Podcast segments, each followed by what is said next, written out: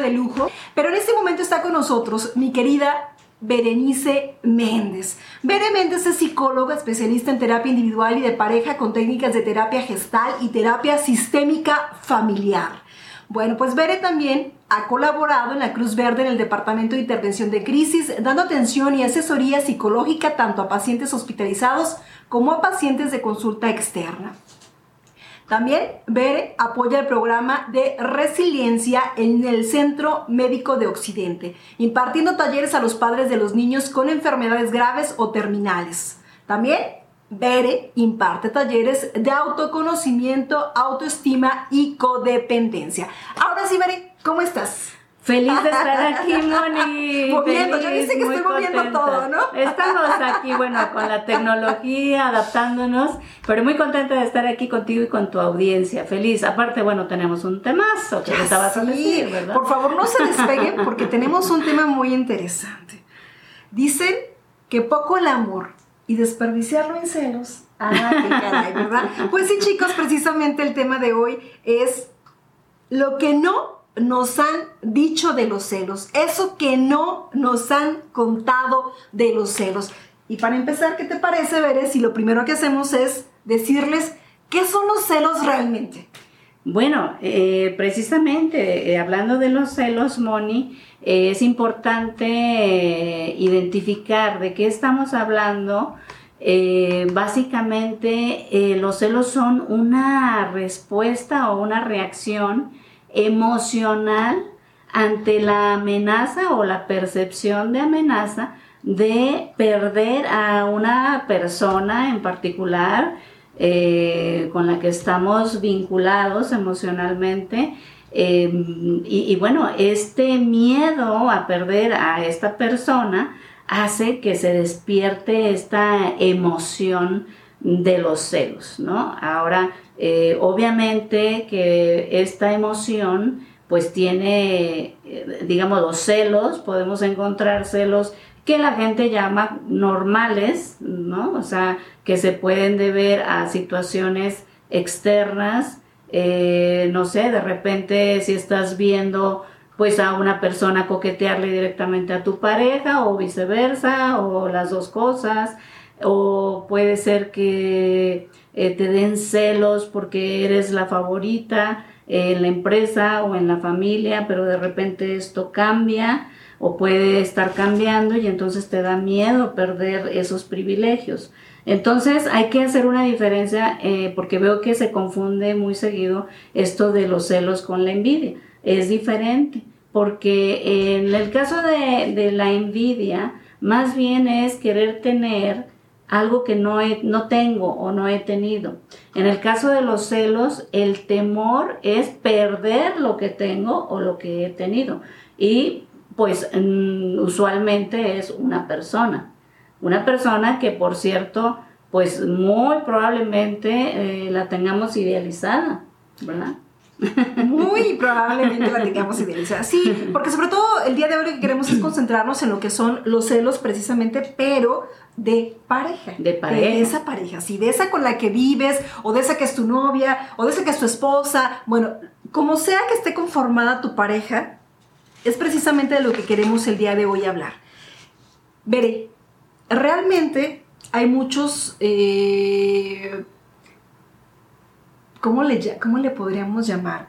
Muchos eh, paradigmas por una parte, pero por otra parte también hay muchos mitos sobre los celos podemos decir, mucha gente dice, es que si no me cela, no me quiere. O sea, no me quiere.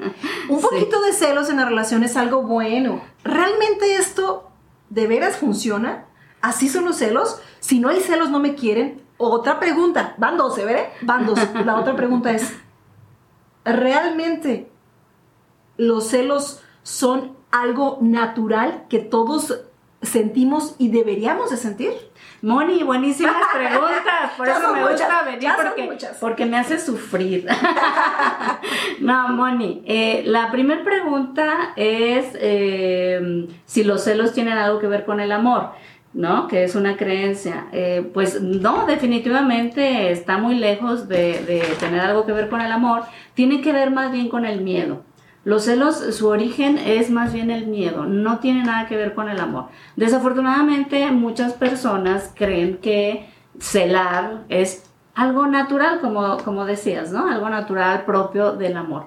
En realidad, mm, vamos viendo, porque esa fue tu segunda pregunta. Exactamente. ¿es, natural o no es natural? Bueno, yo creo que aquí hay dos componentes, porque tampoco podemos negar que sí puede haber una propensión, ¿eh? O ¿Ah, sea, sí? pero lo determina más el contexto, el entorno cultural, las ideas que tenemos sobre, sobre el celar, precisamente.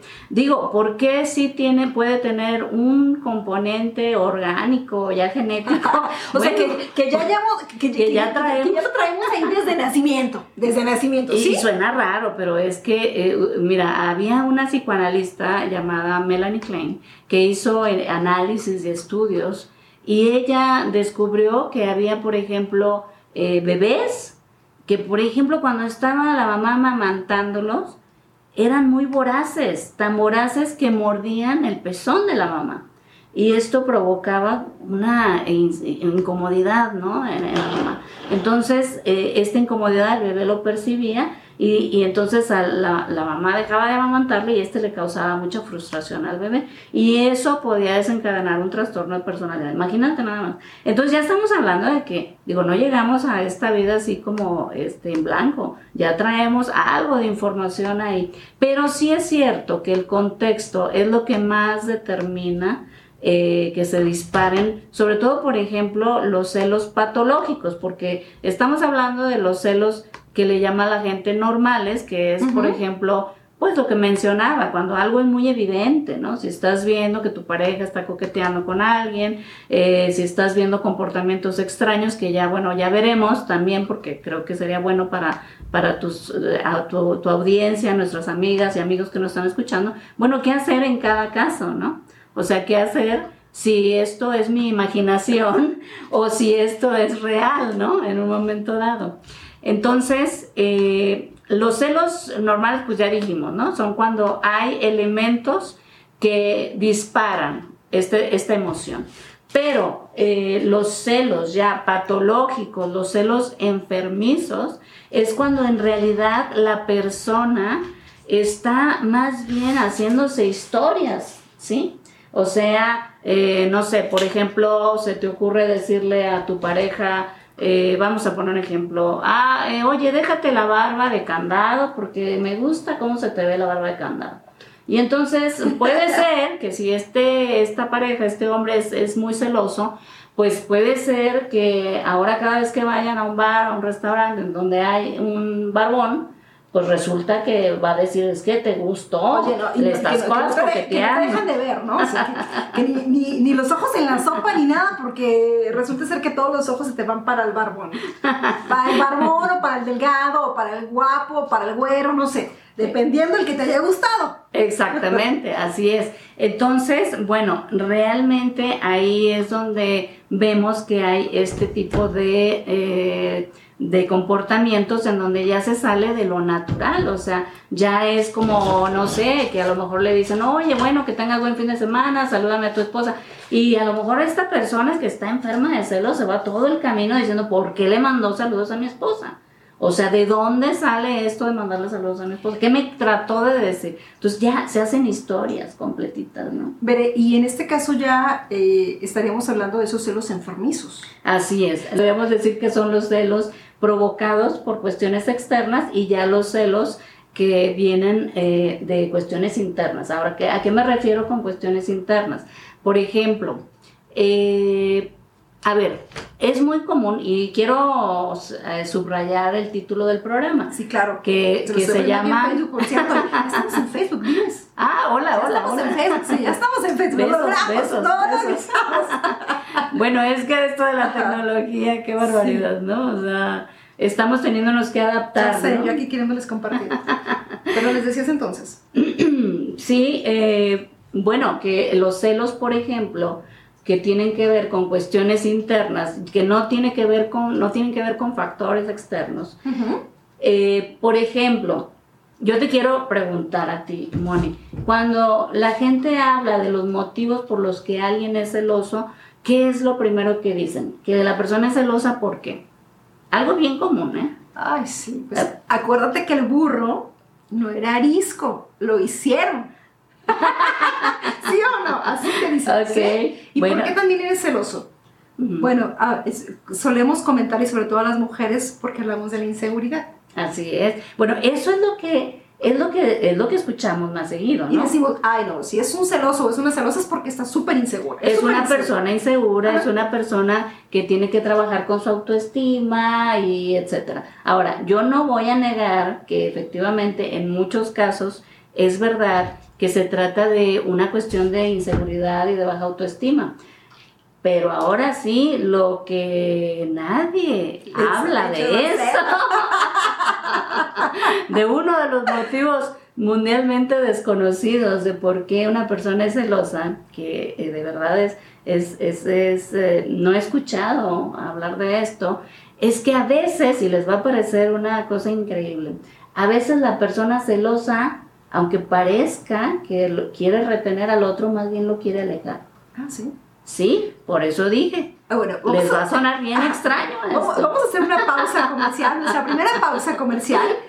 Y para nuestros amigos de Facebook, seguimos con, aquí, aquí con seguimos. nuestros amigos de Oye, Facebook. tú- platicando. Lo que yo quiero es seguirles Sí. compartiendo aquí en los grupos, entonces no se me desesperen, por favor. A mí me da muchísima pena siempre estar con mi invitado y No, en el teléfono porque no, piensan no. que no estoy haciéndole caso a un invitado. Sí. Pero no, sí me estoy haciendo caso, nada más que quiero estar atenta aquí con lo que les quiero compartir. Así Sí, que voy a empezar a mientras- compartir en los grupos, ¿sale? Mientras tanto, yo les voy platicando a un poquito de lo que ya habíamos comentado, de que es muy común decir, bueno, es que el burro no, No era arisco, no era arisco y todo eso.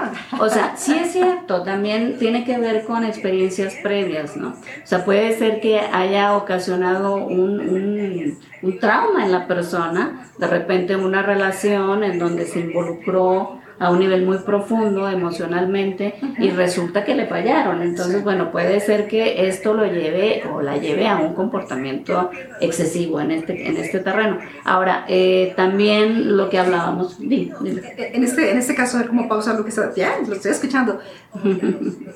Quiere decir que, por ejemplo, a lo mejor, como ejemplo tal literal, estás en una relación, eres una persona muy confiada, nunca estás eh, pensando en que te van a traicionar y resulta ser que te traicionan y tú no eres celosa, pero a partir de esa traición, entonces empiezas a desconfiar y te vuelves celosa, ¿sí? ¿Es algo Sí, así? sí, sí. O sea, eh, son eventos, como les decía, eventos traumáticos que provocan que la persona se vuelva así. Entonces, por ejemplo, eh, era lo que les comentaba, o sea, si la persona dice, ay, eh, eh, no sé, eh, vamos a tal lugar, a tal bar, a tal restaurante. ¿Por qué? ¿Por qué quieres ir a ese lugar? Seguramente porque ahí te vas a encontrar a tu exnovio y seguramente porque algo has de tener que ver y seguramente entonces se vuelve una situación difícil para la víctima, ¿no? De, Claro. de este comportamiento. Ah, pregunta, ¿es una enfermedad? ¿Se puede, Sí, ¿se puede llamar una sí, enfermedad? cuando llega a una forma extrema, ya se le llaman celos patológicos. De hecho, el nombre técnico es celotipia. Celotipia. Ok. ¿no? La pregunta le hice a raíz de esto, porque a veces, chicas, cuando tenemos una enfermedad, se requiere ser atendida por un especialista. Y es cierta atención eh, psicológica, no sé si psiquiatra también, dependiendo cómo lo canalicen. Bueno, es importante saberlo, porque a veces nosotras solitas decir, es que soy muy celosa y yo así soy. ¿Y sabes qué, Beren? Yo así nací. Y te aguantas. Así yo, yo sí nací, exacto. Entonces, bueno, es importante también saber esto, Beren.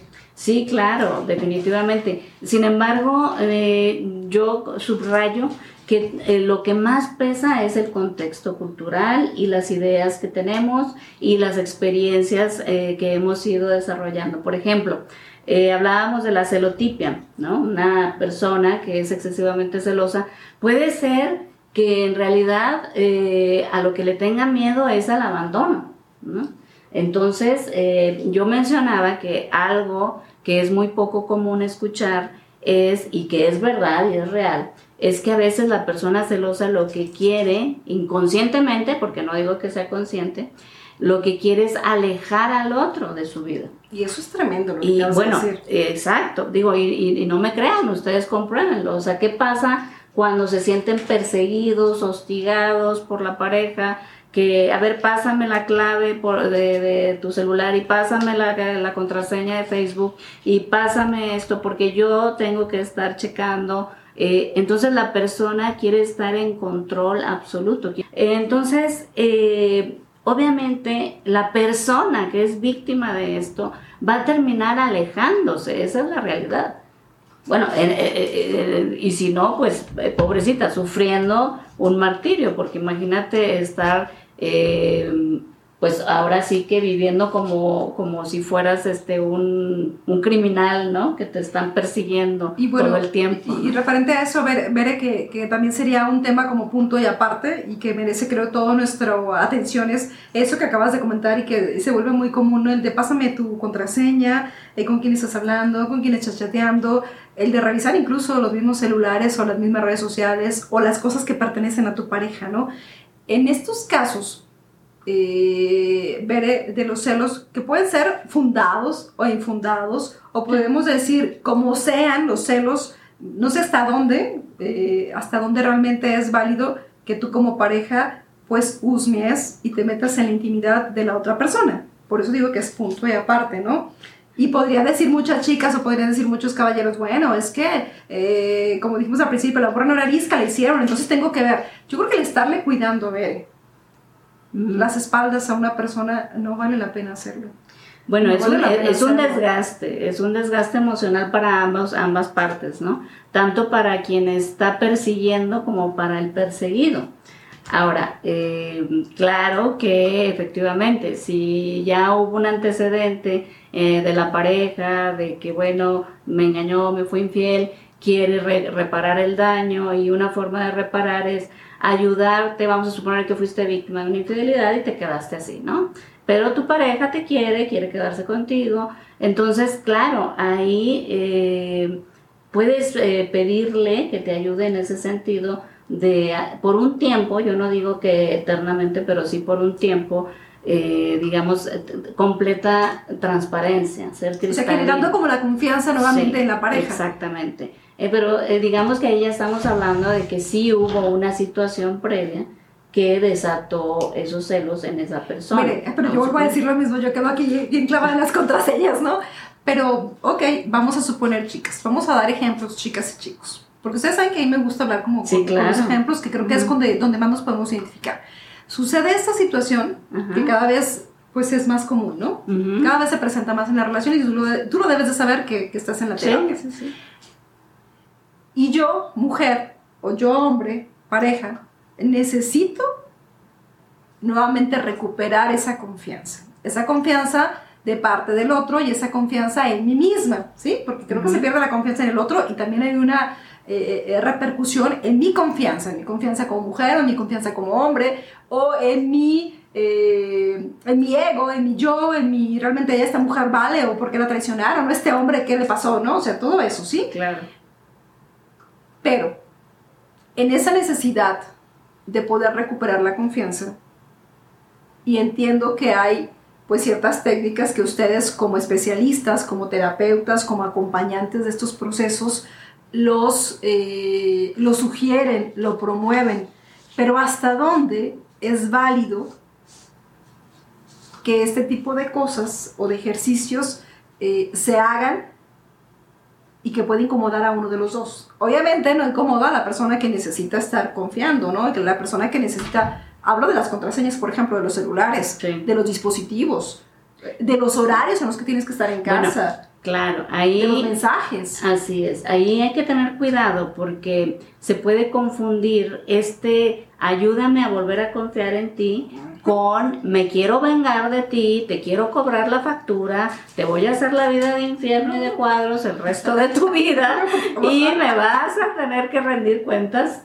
forever and ever. Entonces ahí ya estamos hablando de dos cosas muy diferentes. Sí, en y creo que ahí es lo que tratas de decir. bueno, hasta dónde es válido, porque exacto, tampoco vas a vivir toda la vida. Exacto. Digo, la persona que digamos que fue infiel o lo que sea, pues no va a vivir toda la vida así. No, no, no, pagando una piedrita, ¿no? Eh, sí, y, cómo, la, otra persona, la persona que necesite tomar esa seguridad, pues se puede, se puede agarrar de ahí, ¿no? Y decir, bueno, pues yo ahorita tengo las manos sobre la mano sobre el sartén y eh, necesito que tú hagas todo esto, que para mí es importante. Yo creo que sí, hay una negociación como tú lo dices y yo imagino que ustedes en la terapia pues dan los ejercicios, dan las tareas, ayudan y complementan, pero qué raya tan delicada donde a lo mejor la otra persona pues pueda sobrepasar esa rayita, ¿verdad? Exactamente, exactamente. Eh, digo, eh, eh, haciendo un paréntesis porque estamos hablando del celo, de los celos y ahora ya nos metimos a la infidelidad prácticamente, pero tiene, tiene mucha relación,